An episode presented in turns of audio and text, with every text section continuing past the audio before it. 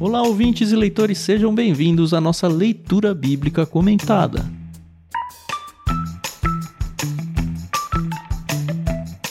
Eu sou o Thiago André Monteiro, arroba vulgutan. Estou aqui com a Carol Simão e com o pastor Edu Oliveira e hoje é a vez da gente conversar sobre o capítulo 8 do livro de Êxodo. Bom dia, amigos, tudo bem?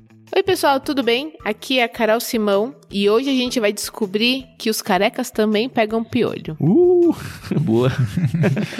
e que perigo, hein? Eu pensei que eu não Pois sofria é. com esse mal. Bom dia, É. pessoal. Bom estar com vocês aqui. E hoje tem muita coisa boa, né? Esse capítulo é fantástico. É. Até parece que a gente teve dois locutores agora, né? Porque um falou: Oi, pessoal, coisa boa. Oi, pessoal, hoje a gente vai falar. Ai, ai, Bem ai. assim. O capítulo de hoje a gente vai gravar em três blocos. É muito bem marcado, daria até para quebrar em quatro, mas a gente vai fazer em três, porque enfim, estamos em três para ler. Eu vou fazer a leitura do primeiro trecho. A Carol, que está gestante, vai ler do 16 ao 19, que é pouquinho texto, porque ela está muito ofegante em final de gestação. É isso, né, Carol? Sim, exatamente. E o Edu vai fechar com as más notícias para o povo do Né? Egito. Vai estar pior que a pandemia do Covid aqui quando a gente terminar o capítulo. Gente. Gostaria de lembrar também que a gente faz a leitura na NVT e agradecer à editora Mundo Cristão por ter emprestado essa tradução para a gente usar no projeto e também agradecer à pianista Maria Lídia que emprestou o trabalho da sua vida aí, pelo menos um trecho dele, o álbum Inspiração em Três Tons. E a gente usa aí de música de fundo para você se deleitar ao longo do nosso áudio.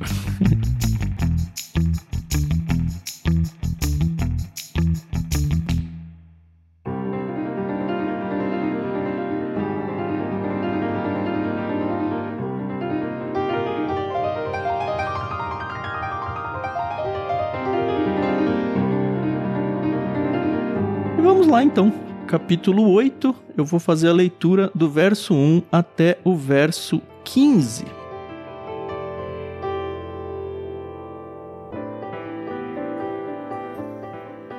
Então o Senhor disse a Moisés: Volte ao Faraó e anuncie: Assim diz o Senhor: Deixe meu povo sair para me adorar. Se você se recusar a deixá-lo sair, enviarei uma praga de rãs sobre todo o seu território. O rio Nilo fervilhará de rãs. Elas subirão do rio e invadirão o seu palácio e até mesmo seu quarto e sua cama. Entrarão nas casas de seus oficiais e de seu povo. Saltarão para dentro dos fornos e das tigelas de amassar pão. As rãs avançarão sobre você, sobre seu povo e sobre todos os seus oficiais. O Senhor também disse a Moisés: Diga a Arão: estenda a vara que traz em sua mão sobre todos os rios, canais e açudes do Egito e faça subir rãs sobre toda a terra. Arão estendeu a mão sobre as águas do Egito e as rãs subiram e cobriram toda a terra.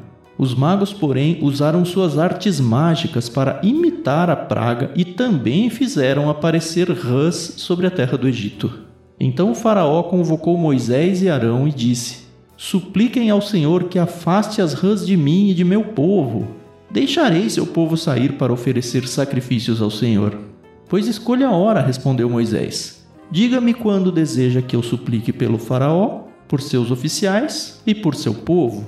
Então o Faraó e suas casas ficarão livres das rãs e elas permanecerão apenas no rio Nilo. Que seja amanhã, disse o Faraó. Será como o Faraó disse, respondeu Moisés. Então saberá que não há ninguém como o Senhor, nosso Deus. As rãs deixarão o Faraó e suas casas, seus oficiais e seu povo e permanecerão apenas no rio Nilo. Moisés e Arão saíram do palácio do Faraó e Moisés clamou ao Senhor a respeito das rãs que ele havia mandado para afligir o Faraó. O Senhor fez exatamente conforme Moisés tinha dito.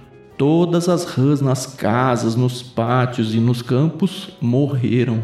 Os egípcios as juntaram em montões e um fedor terrível encheu a terra. Mas quando Faraó percebeu que a situação havia melhorado, seu coração se endureceu e ele se recusou a dar ouvidos a Moisés e a Arão. como o Senhor tinha dito.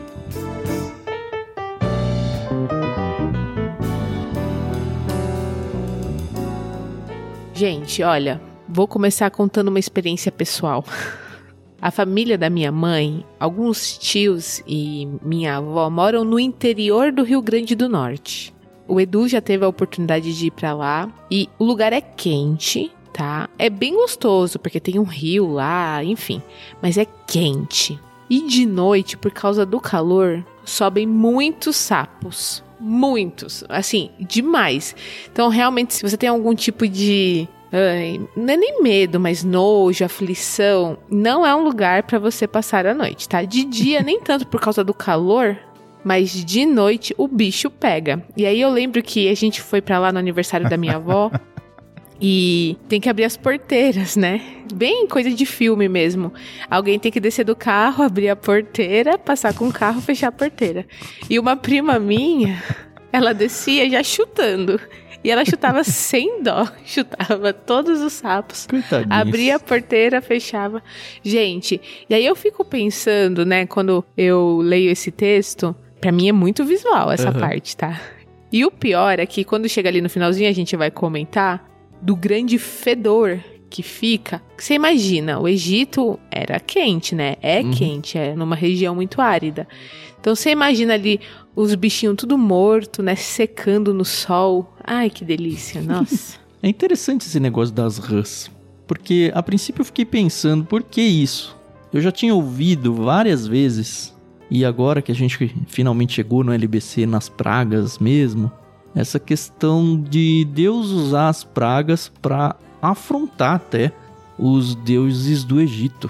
E eu tô tendo então a oportunidade de estudar isso.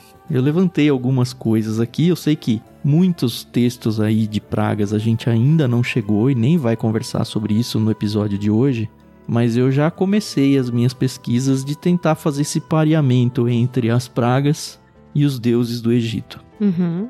Tem uma Bíblia de estudo, e aqui eu vou de novo ter que pedir perdão para vocês ouvintes, porque alguns de vocês já sabem que eu fotografo os textos que eu quero estudar porque eu passo o dia fora da minha casa, o dia que eu estudo para o programa.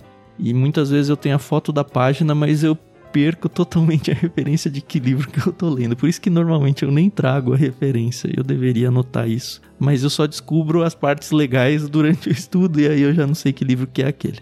Enfim, acredita em mim que eu vou fazer uma leitura agora e é alguma Bíblia de estudo que eu tenho em casa. Ele menciona o seguinte, e eu achei muito legal, sobre as rãs.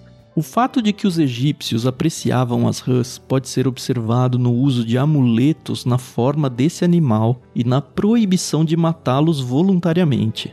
Como eles chegam a essas conclusões eu não tenho a menor ideia, tá? Mas tá lá no texto.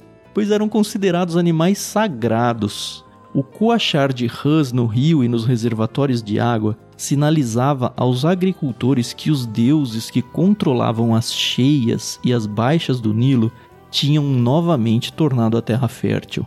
O deus Hapi, com H, tá? H-A-P-I, o deus Hapi era venerado nessa ocasião porque ele havia enviado depósitos aluviais corrente abaixo. Além disso, as rãs eram a representação e a imagem da deusa Heket, esposa do deus Kun, e o símbolo da ressurreição e da fertilidade. A presença de rãs em tamanha abundância em toda parte, fora e dentro das casas, trouxe, porém, somente frustração, desalento e desconforto em lugar do sinal normal de que os campos estavam prontos para o cultivo e a colheita. Eu não sei o que vocês acham desse tipo de texto, mas eu acho fantástico duas das Bíblias de estudo que eu tenho estudado, elas trazem, por exemplo, tabelas. Tabela mesmo assim. Praga e o Deus do Egito.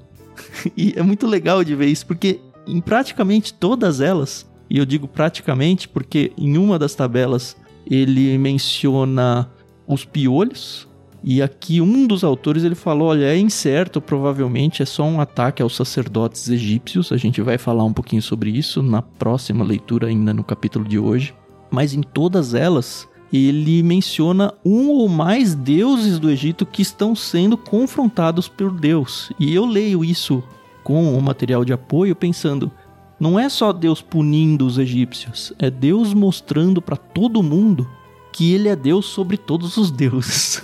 E isso me enche o coração. É, eu vejo da mesma forma. É incrível isso, né? Mas Deus se faz presente. Aliás, ele se faz presente não só para o Egito, mas para os hebreus, porque eles estavam 430 anos ali longe de um relacionamento que eles tinham comumente, né?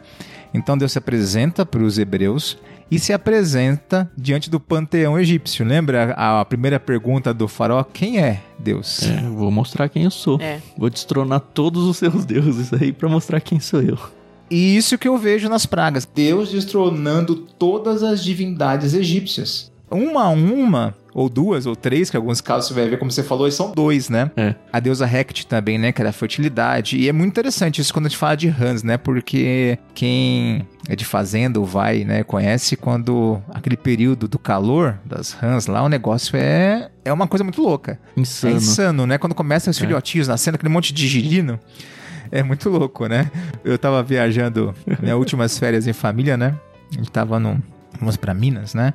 E a, aqueles girininhos, né? E meu filho pequeno, né? Não tem medo de nada. O filho pequeno, ele é desbravador. Ele é, é até perigoso, porque tem que controlar ele, porque ele não tem medo.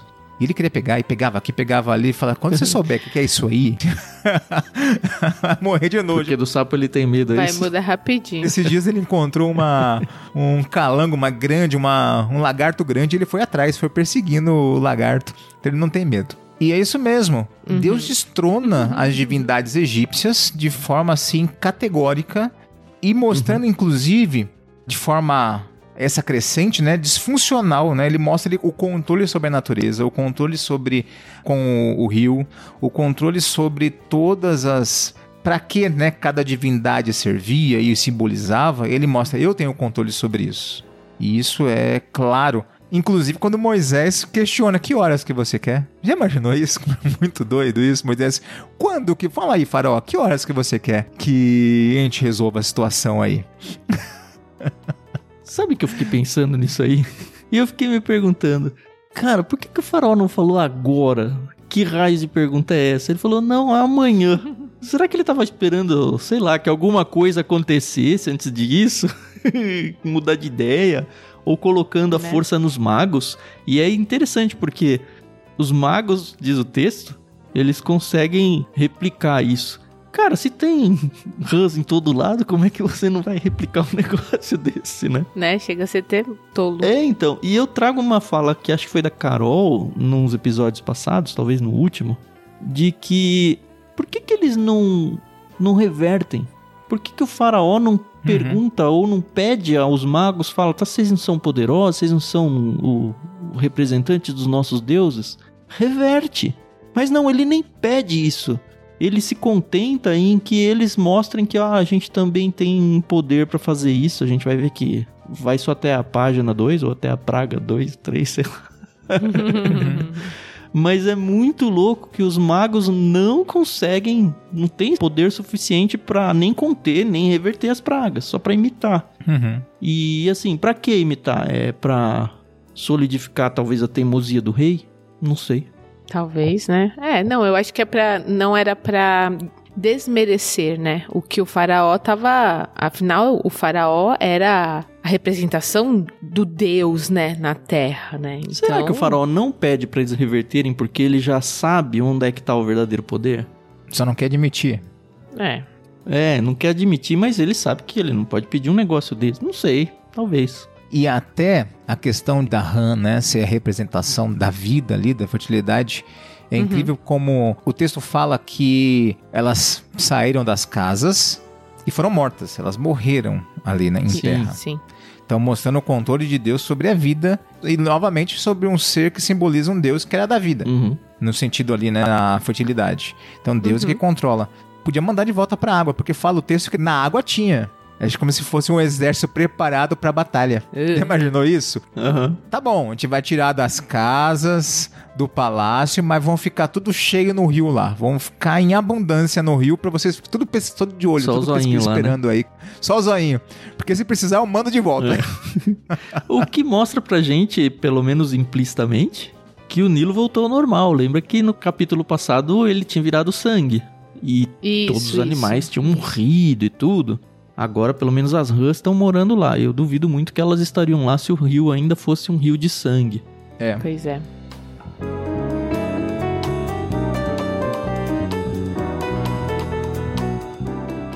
Uma dúvida que eu tenho, e na verdade eu tive lendo agora pra vocês, que eu não tinha pescado essa, é que a gente vai ver mais adiante na leitura de hoje que vai ter uma praga onde Deus vai fazer acepção. Ele vai declarar isso. Ó, essa praga vai atacar somente os egípcios e não vai atacar os judeus.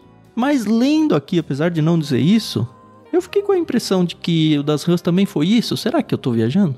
Eu acredito, minha posição, tá? Não tô dizendo que é lei, mas eu creio que desde o início já tá acontecendo isso. Aqui Moisés talvez está só colocando, é só dando a notificação para deixar claro aí durante. Talvez ele estava escrevendo, peraí, acho que eu não falei isso, né? Que desde o início não tá. E coloca aqui.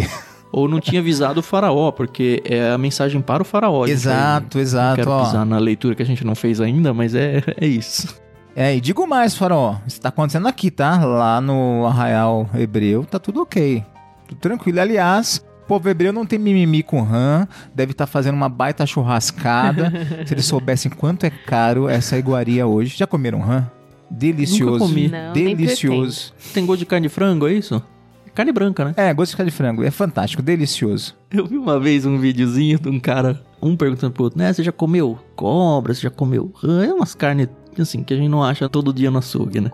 E aí ele fala assim, cara, todo mundo que come fala que tem gosto de frango. Pra que, que eu vou ficar tentando comer essas coisas? Ficar pagando caro pra comer carne de jacaré? Se já tem gosto de frango, eu como frango. Né? É. Não, eu não sou. Não, eu comeria se eu tivesse a chance.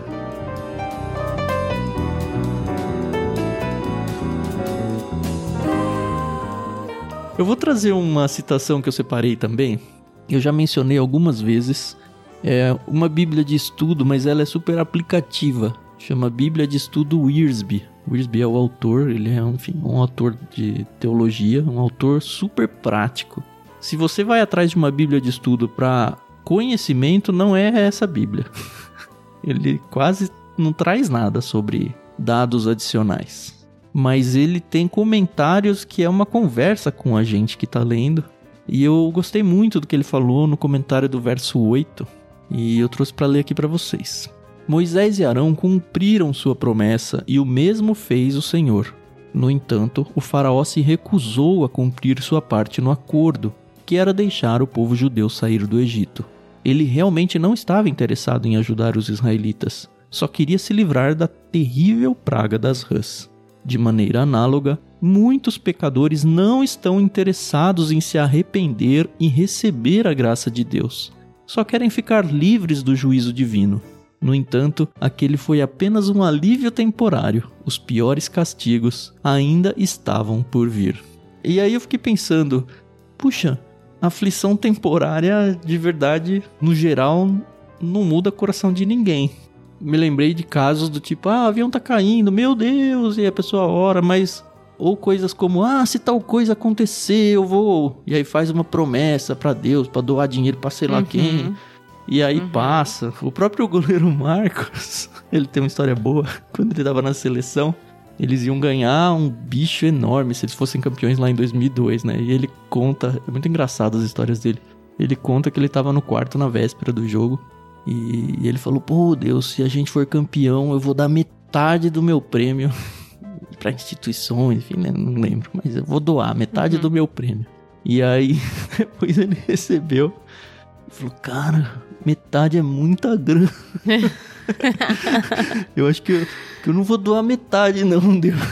Aí ficou barganhando. Assim, é uma história engraçada e até Sim, meio sim. besta. Mas o quanto as pessoas, até cristãos, infelizmente, às vezes, barganham com Deus e passam situações de perigo ou situações complicadas e fazem promessas levianas. É triste de ver Como é isso. que chama? São os votos. Tem um nome. Ai, eu não tenho ideia. Voto de tolo. São os votos de termo, não. É. A gente tem que tomar cuidado, que realmente, no momento da aflição, a gente promete fundos imundos, né? Uhum. E aí, quando a coisa vem. Eu fico me perguntando se Deus não vai cobrar isso. Ele diz várias vezes em Provérbios, por exemplo, falando: Ó, você é melhor não prometer do que prometer e não cumprir. Nem promete. Exatamente. É. O quanto que Deus se apega a essas promessas envolvendo o nome dele. É. É. não faça, essa é a minha dica. É verdade.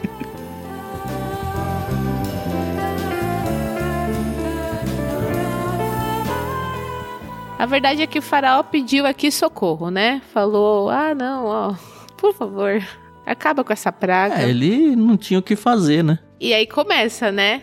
Não, eu vou liberar o povo. Pode ficar tranquilo. Vocês somem aí com essas pragas, com essa situação Exatamente. desconfortável.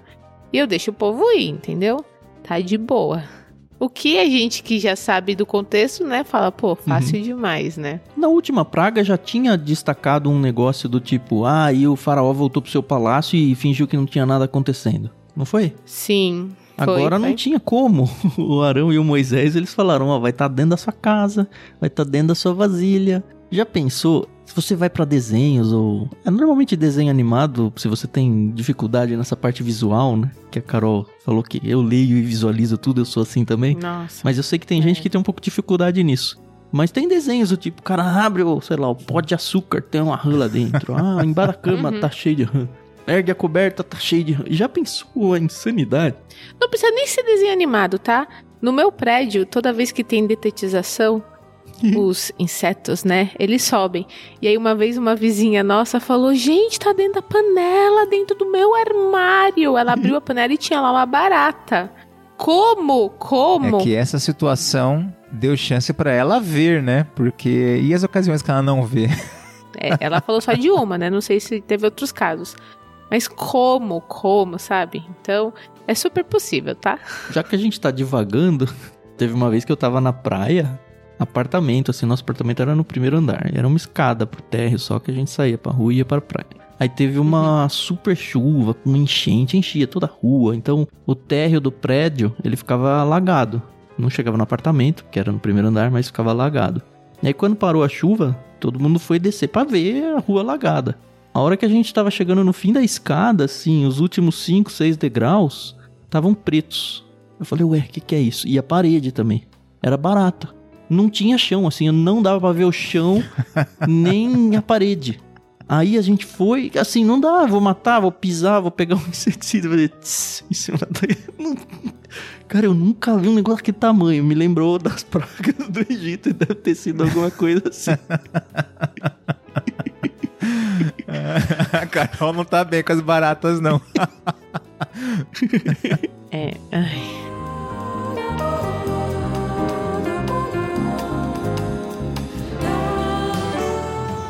Tem uma última coisa que eu quero falar antes da gente virar de bloco.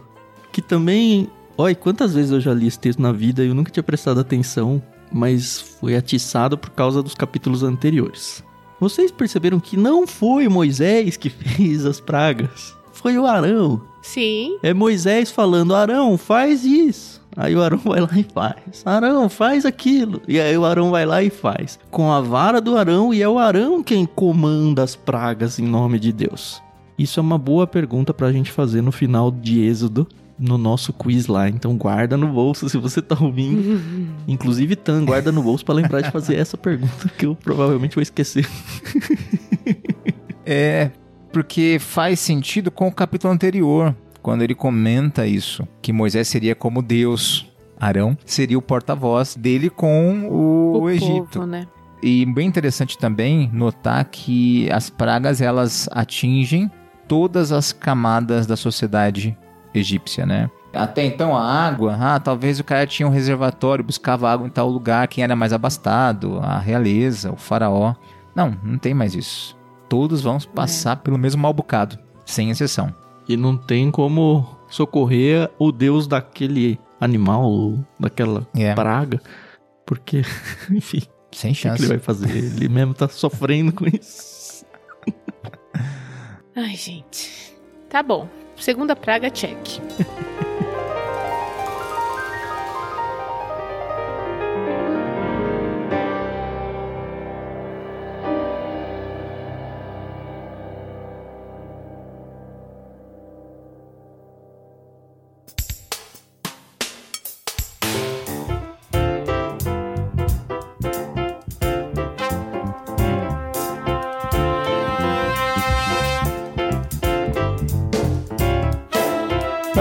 Carol. Sua vez então. Vamos do 16 ao 19.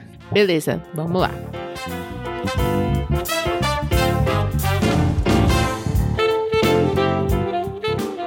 Então o Senhor disse a Moisés: Diga a Arão: estenda a vara e bata no chão. O pó se transformará em enxames de piolhos em toda a terra do Egito. Moisés e Arão assim fizeram. Quando Arão estendeu a mão e bateu no chão com a vara, piolhos infestaram toda a terra e cobriram os egípcios e seus animais. Todo o pó da terra do Egito se transformou em piolhos. Os magos do Faraó tentaram fazer o mesmo com suas artes mágicas, mas não conseguiram. E os piolhos cobriram tudo, tanto as pessoas como os animais. Isso é o dedo de Deus! exclamaram os magos ao Faraó. Mas o coração do Faraó continuou endurecido. Recusou-se a ouvi-los, como o Senhor tinha dito.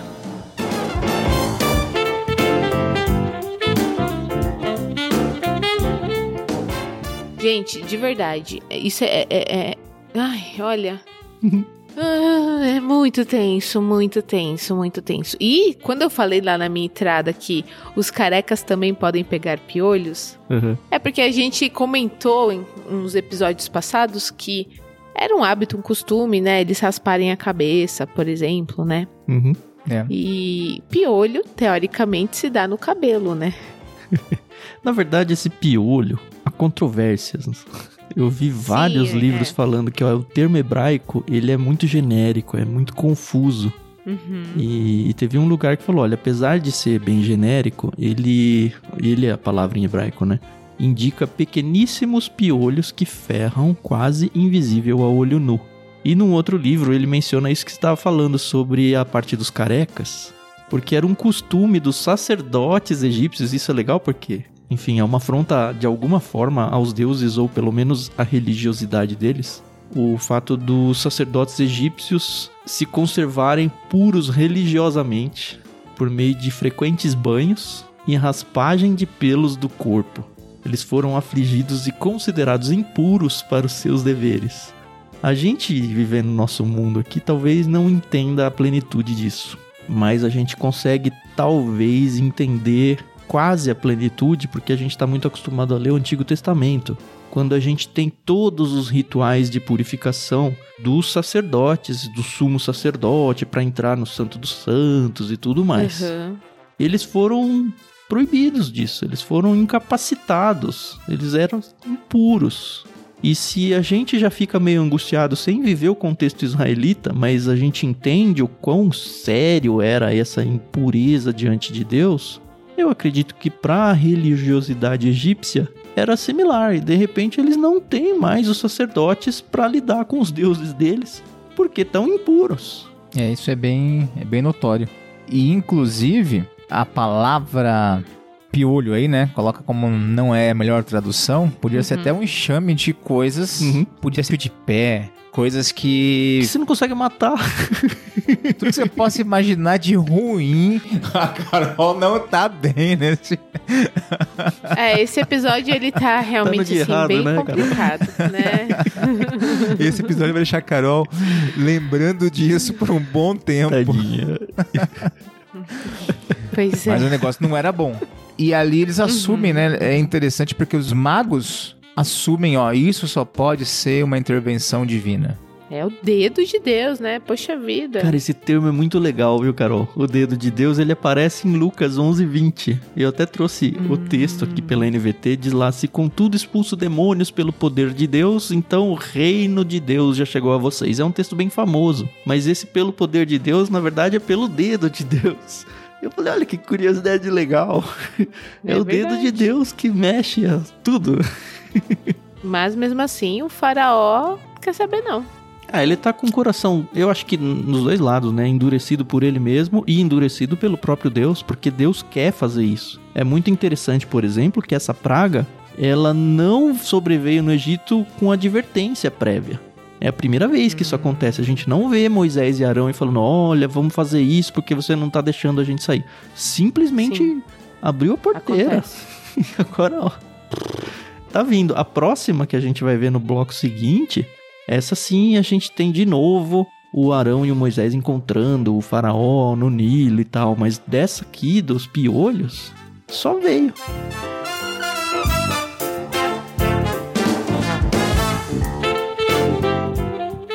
Você viu que nós temos a informação bíblica do nome, né? Desses magos do Egito. Não falamos sobre isso ainda, né? É mesmo, né? Não falamos? Não falamos. Pode trazer informação, importante. Janes e Jambres? É. Cada nominho, Não é né? tipo os rei magos que é da tradição, não, né? Não, não, é o Janes e Jambres. O Novo Testamento tá a informação lá, né? Como eles resistiram a Moisés. Eles já perderam a força, né? Dessa resistência aí começou a ficar difícil para eles resistir. É Hebreus que fala isso? 2 Timóteo 3:8. Do mesmo modo, né, que Janes e Jambres se opuseram a Moisés, assim também estes se opõem à verdade. Tá falando dessa geração que Uhum. se opõe à verdade de Deus, né? Ah, se a gente for pensar como esses nomes chegaram até lá sem estar registrado pelo Moisés, aí é uma outra história que me incomoda. outra história. Mas é uma outra história. Ah, tem várias, né? A Bíblia tem algumas assim que você fica, mas da onde veio isso? Né? É, exato. É, O pois é. livro de Enoque, lá em Judas, você fala, da onde isso?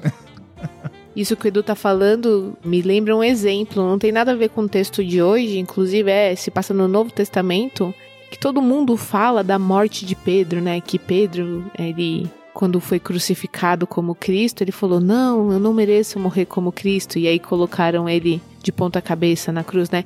E você lê a Bíblia e você não acha isso, tá? Você não Não acha. tem, não tem a morte dele, não tem nada disso. Exatamente, Tradição cristã. mas é.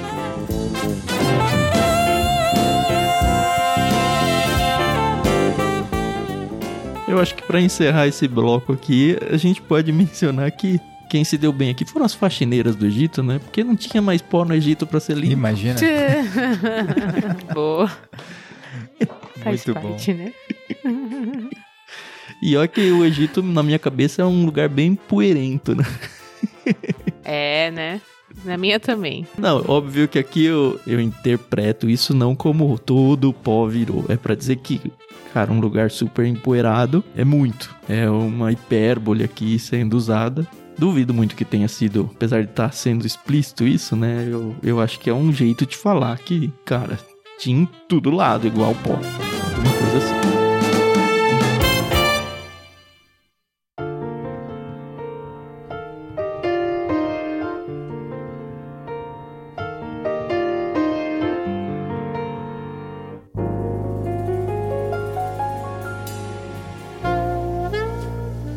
Bom, vamos ao último bloco, né? Encerrando aí esse capítulo que já tá dando uma afliçãozinha.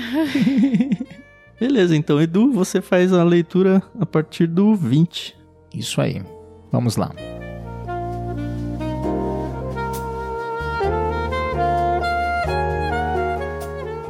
Em seguida, o Senhor disse a Moisés: Levante-se cedo amanhã e coloque-se diante do Faraó quando ele descer ao rio. Diga-lhe: Assim diz o Senhor: Deixe meu povo sair para me adorar. Se você se recusar, enviarei enxames de moscas sobre você, seus oficiais, seu povo e sobre todas as casas. Os lares dos egípcios e todo o chão ficarão cheio de moscas. Desta vez, porém, pouparei a região do Gósen, onde meu povo vive. Lá não aparecerão moscas. Então você saberá que eu sou o Senhor e que estou presente até mesmo no meio da sua terra. Farei clara distinção entre o meu povo e o seu. Esse sinal acontecerá amanhã. O Senhor fez exatamente o que disse. Um denso enxame de moscas encheu o palácio do Faraó e as casas dos seus oficiais. Todo o Egito ficou em estado de calamidade por causa das moscas. O Faraó mandou chamar Moisés e Arão e disse: Vão e ofereçam sacrifícios ao seu Deus, mas façam-no aqui mesmo, nesta terra.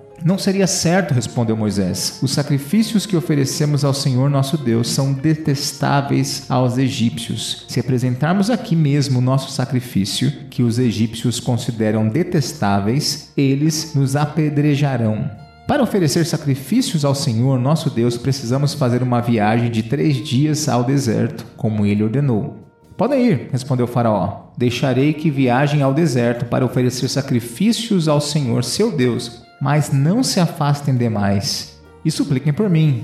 Moisés respondeu: Assim que sairmos de sua presença, suplicaremos ao Senhor. E amanhã os enxames de moscas deixarão o Faraó, seus oficiais e todo o seu povo. Mas fique avisado, ó Faraó, de que não deve mentir novamente, recusando-se a deixar o povo sair para sacrificar ao Senhor. Moisés saiu do palácio do Faraó e suplicou ao Senhor que removesse todas as moscas. O Senhor atendeu Moisés e fez o enxames de moscas deixarem o Faraó, seus oficiais e seu povo. Não restou uma só mosca, mas o coração de Faraó se endureceu outra vez, e ele se recusou a deixar o povo sair.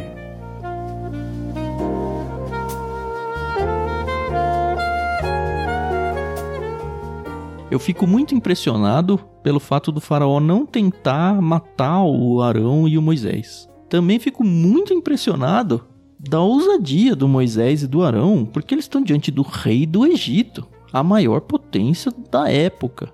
E ele manda um, não vai ficar falando mentira de novo, hein? Cara, é muito. muita ousadia falar um negócio desse. Com certeza. Eu vejo o medo que eles tinham da figura do sacerdote, como acontecia com os sacerdotes, que eram conselheiros, que tinham certo poder sobre o faraó ali. Eu Uhum. entendo que eles tinham esse receio por esse representante da divindade. Então isso deixava Faz ele com o pé atrás Uhum. em será que eu faço alguma coisa com eles daí, se o negócio for ficar mais sério? é. Não, e faz sentido, né? Porque os próprios magos do faraó falam pra ele: Isso aqui é, é dedo de Deus, isso aqui não é coisa de homem, Não não. mexe com isso, não. É. Então você vê que rolava, não vou dizer assim um respeito, mas pelo menos um temor, né? Pela situação, Uhum. pela pessoa, né, ali. Exatamente. Lendo esse trecho aqui, o o Edu leu, né?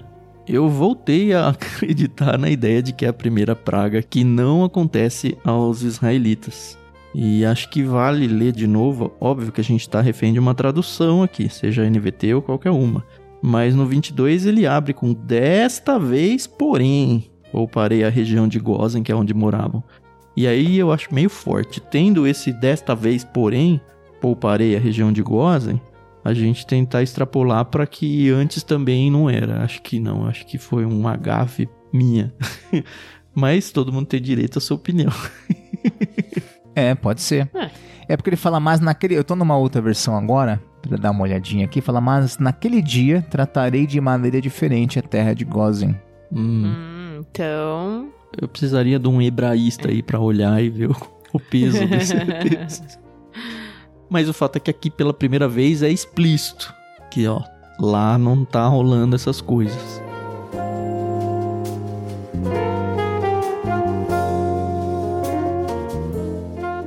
Tem um detalhe aqui também apresentando o Deus, né, que tem a ver com essa praga. No verso 21 aqui, mais uma Bíblia de estudo diz que a Septuaginta, que é a versão em grego do Antigo Testamento, traduz enxames por moscas de cachorro. Achei bem curioso isso daqui.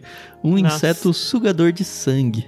E ele linka esse enxame de moscas aí ao deus chamado Uatit. Não sei se eu tô falando certo, mas é esse tipo de mosca, diz aqui o comentarista, esse tipo de mosca era considerada uma manifestação do deus Uatit. Ok. Inclusive, eu tenho também uma outra anotação aqui que fala que as demais também, todas as demais não acontecem dentro do arraial dos hebreus. É a partir de agora, né? É, a partir de agora é clara essa distinção, mostrando também essa redenção de Deus, né? Parte disso acontecendo ali. É, será que eram pernilongos, muriçocas, carrapatos? Não Né? dá pra saber, mas o negócio era ruim. Aí eu penso Ai, numa mosca varejeira, assim. Mas a varejeira só é nojenta, ela não pica ninguém. É, verdade. Mas que é nojento é. Mas, cara, que inferno que deve ter sido viver tudo isso. Que inferno. Você não tem pra onde fugir, você não tem o que fazer. A gente tá pensando aqui no rei, nos seus oficiais, nos seus magos. Mas, cara, tinha gente comum morando no Egito. Vivendo a sua vidinha ali, acorda cedo, vou trabalhar, volto. Que inferno que deve ter sido viver aquilo pra quem era impotente pra decidir uma coisa ou outra. Pois é. Isso me faz lembrar, por exemplo, quando Abraão foi pro Egito, que ele era um estrangeiro, ele não era nem Uhum. escravo nem nada. Depois a própria família de Jesus também foi para o Egito. Então, a gente às vezes esquece, né, que o país está aberto para quem quiser entrar e sair, né? É. Menos os escravos, né? Eles não podem.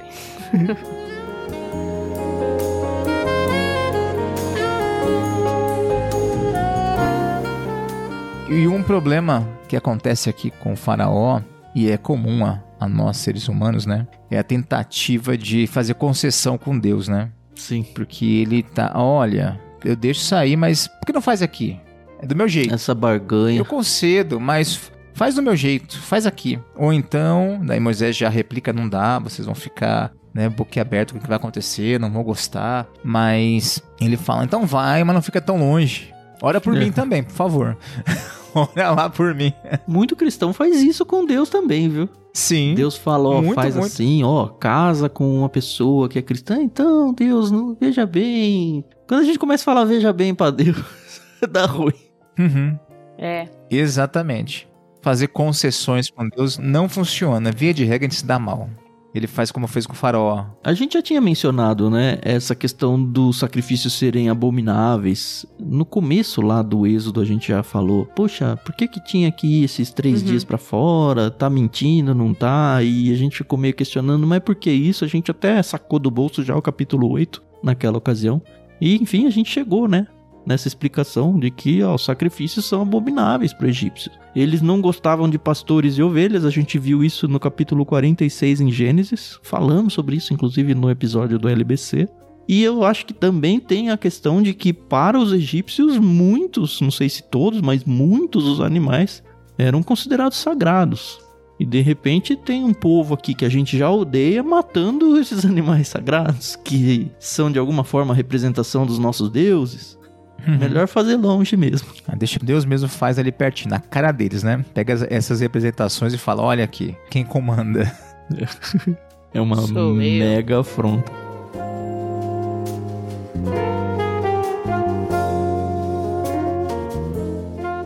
E eu achei muito engraçado no verso 28 o faraó pedindo oração por si.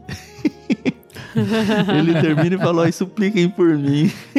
É tipo aquele por ateu mim, por favor. que fala: ora por mim, que eu tô com problema em casa. Ué, você não é ateu.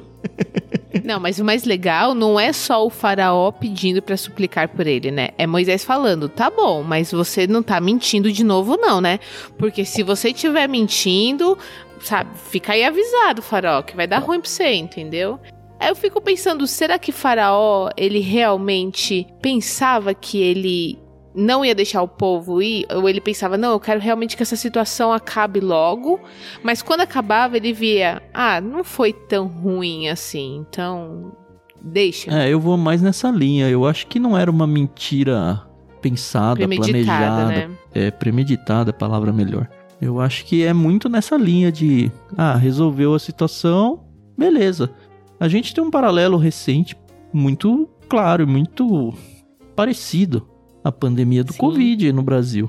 A gente tava, pelo menos em casa, cara, passando álcool em tudo que chegava em casa. Não posso sair, não posso isso, não posso aquilo, sapato na, fora do apartamento. É, não dou a mão pra ninguém. Quantas vezes a gente trocou kits do plano que a gente nem se cumprimentava no portão?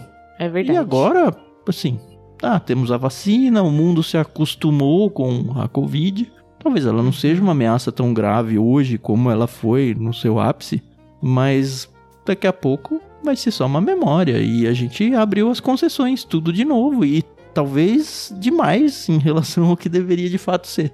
Uhum. É, é um bom exemplo, realmente.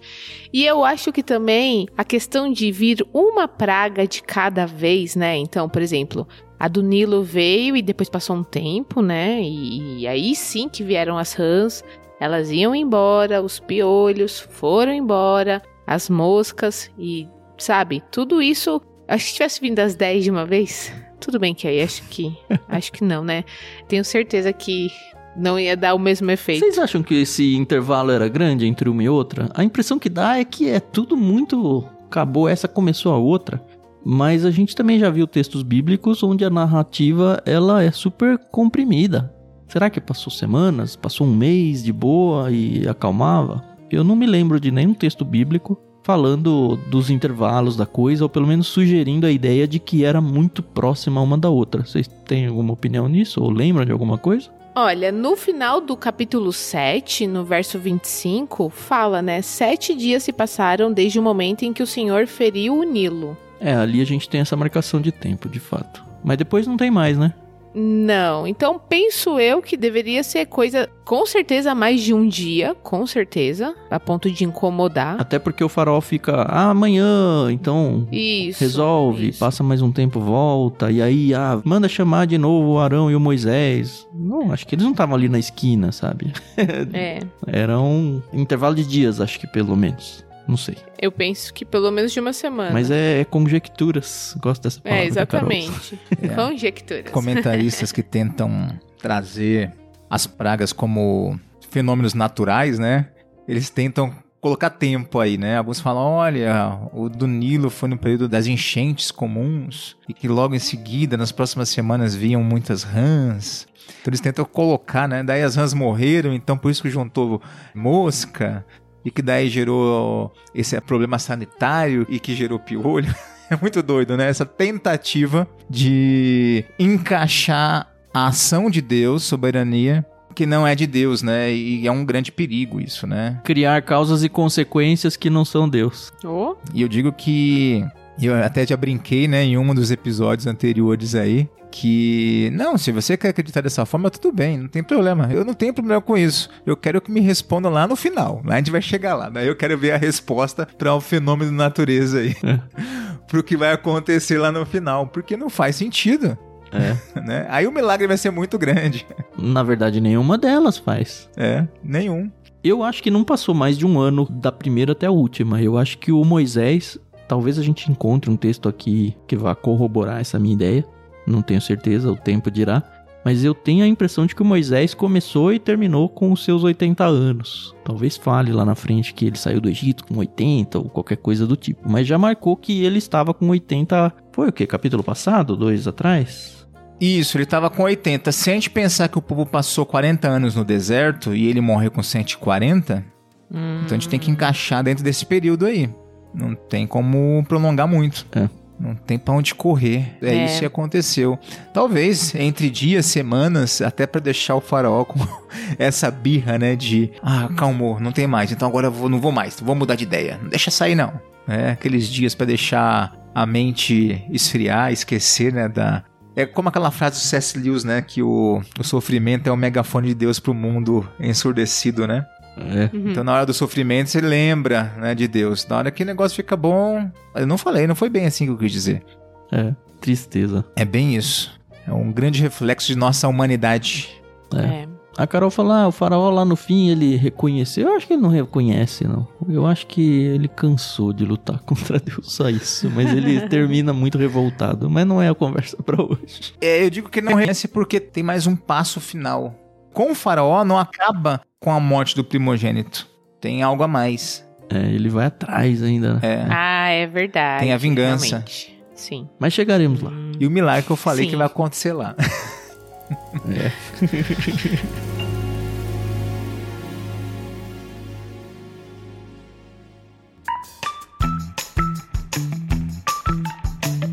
Muito bom. Foi um episódio muito gostoso. Gostoso. É difícil falar isso pras pragas, né? Mas é um episódio gostoso narrativamente falando. Que tá no meio do furacão. A gente não resolve nada por enquanto.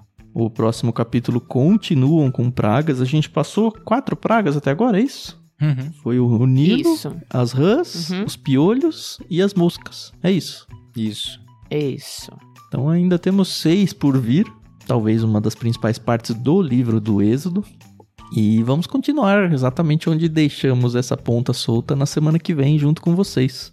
Queria agradecer ouvintes por estarem aqui, queria agradecer a galera no Discord que tá ouvindo a gente.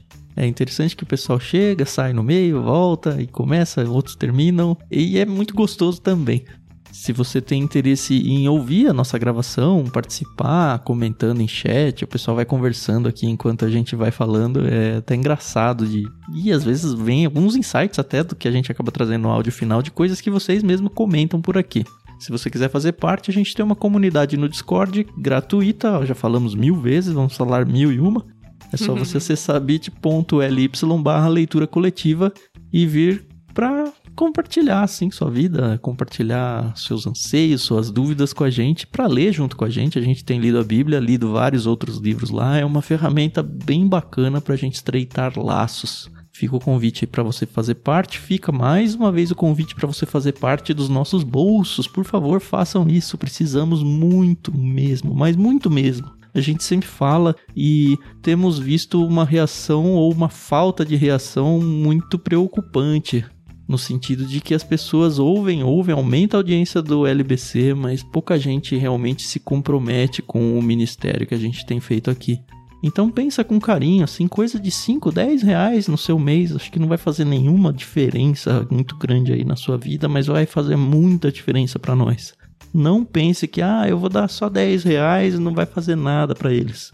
Se só você fizer isso, provavelmente não vai fazer mesmo. Agora, se todo mundo que ouve se comprometesse com um nadinha, a gente teria uma situação bem mais tranquila para continuar com esse projeto e assim, eu realmente não quero nem sonhar com a ideia de ter que parar o LBC porque a nossa vida tá cobrando um preço caro e a gente não consegue mais seguir com isso. Então entenda que isso pode sim ser solucionado por você. Você fala no singular mesmo. Se cada ouvinte tiver essa sensibilidade, a gente vai ter uma vida muito longa e, se Deus abençoar, chegaremos ao final da Bíblia. Se você quer fazer esse tipo de ação junto com a gente, você pode fazer através de doações avulsas via Pix. Tem a nossa chave Pix na descrição do programa ou você pode se comprometer mensalmente com qualquer valor mesmo dentro da plataforma do Catarse. Nós temos um financiamento coletivo lá e você cadastra seu cartão de crédito ou paga via boleto, enfim, tem várias formas de pagamento lá, mas aí seria uma doação recorrente. Então, mensalmente você nos abençoaria com o valor que você estipular dentro do seu orçamento. Conheça mais em catarse.me/ictus. Ictus, como sempre, se escreve I-C-H-T-H-U-S. É isso. Semana que vem a gente volta. Obrigado, Edu. Obrigado, Carol. Espero que vocês tenham uma semana muito boa. Espero que o Natanzinho aí esteja crescendo firme e forte para daqui a pouco estar chorando e importunando o nosso programa. Do mesmo jeito que o Benjamin importunou, e esse eu tô usando importunou entre aspas, porque é muito gostoso a gente ver ele aparecendo, dando um tchauzinho aqui pra gente na câmera, ver a Carol Isso irritada aí. porque tá atrapalhando a gravação e o pensamento dela é muito bom. tchau, tchau. Semana que vem a gente volta. É isso aí, pessoal. Eu sei que um dia eu vou sentir falta disso, que ele não vai mais querer ficar aqui comigo. Mas é só porque eu perco a linha de raciocínio, porque eu não me incomodo que ele fique. Ele tá aqui subindo nas cadeiras agora, pode até cair e se machucar, mas faz parte. Mas é isso aí, pessoal. Muito obrigada pela paciência, audiência e a gente se ouve no próximo episódio. Até mais. Muito obrigado, pessoal. É o próximo episódio. Tan, Carol, Natanzinho, que nos acompanha aí sempre, né? Cada vez mais presente em nosso tempo aí.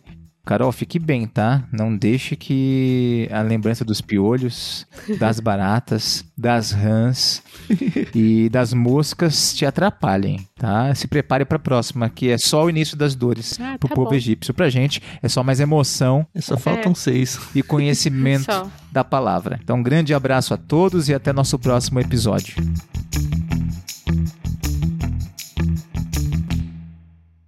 Agora, voltando aqui ao faraó, bate algumas dúvidas, né? Claro, estudando, e a gente já está no capítulo 8, essas dúvidas elas são até já meio que respondidas, né, por nós mesmos. Mas é muito interessante ver que Moisés e Arão sabiam que o faraó ia dizer não uhum. em todas as situações.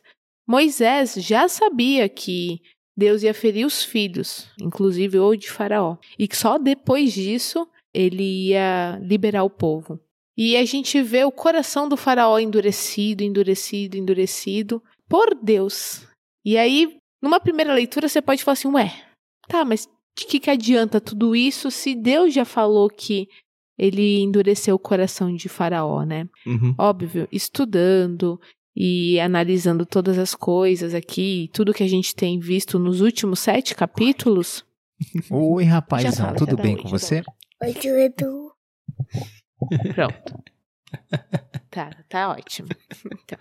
E aí a gente também tem que tomar muito cuidado, né, com essa questão, porque a gente olha e fala assim: ah, mas não adianta nada disso, né? Porque a gente sabe que ele só vai amolecer o coração quando o filho dele morrer. Mas Deus está mostrando muita coisa para muita gente, né? Não é só para o faraó. E eu ia chegar a um ponto e eu esqueci. Ai, que raiva. Ai, que raiva. Tá, depois, se eu não conseguir lembrar, pode tirar esse comentário, então. Eu vou tentar relembrar aqui. É isso aí, Carol, você puxou, se forem cortar também, né? Mas Bem, você favor, puxou do seu pai, tenta. isso aí. Eu preciso que vocês Aí, compartilhem. bem, é bem da família. O meu sogro, ele se estiver pregando, se tiver alguma coisa que tire a atenção dele, trava tudo. Já era. Ele perde o foco ali, a linha de raciocínio. Já era. Já era. É de família. É. Ai, que coisa. E eu tinha que Faz construído. um- Eu tinha construído um negocinho aqui mó legal. Ah, tá bom.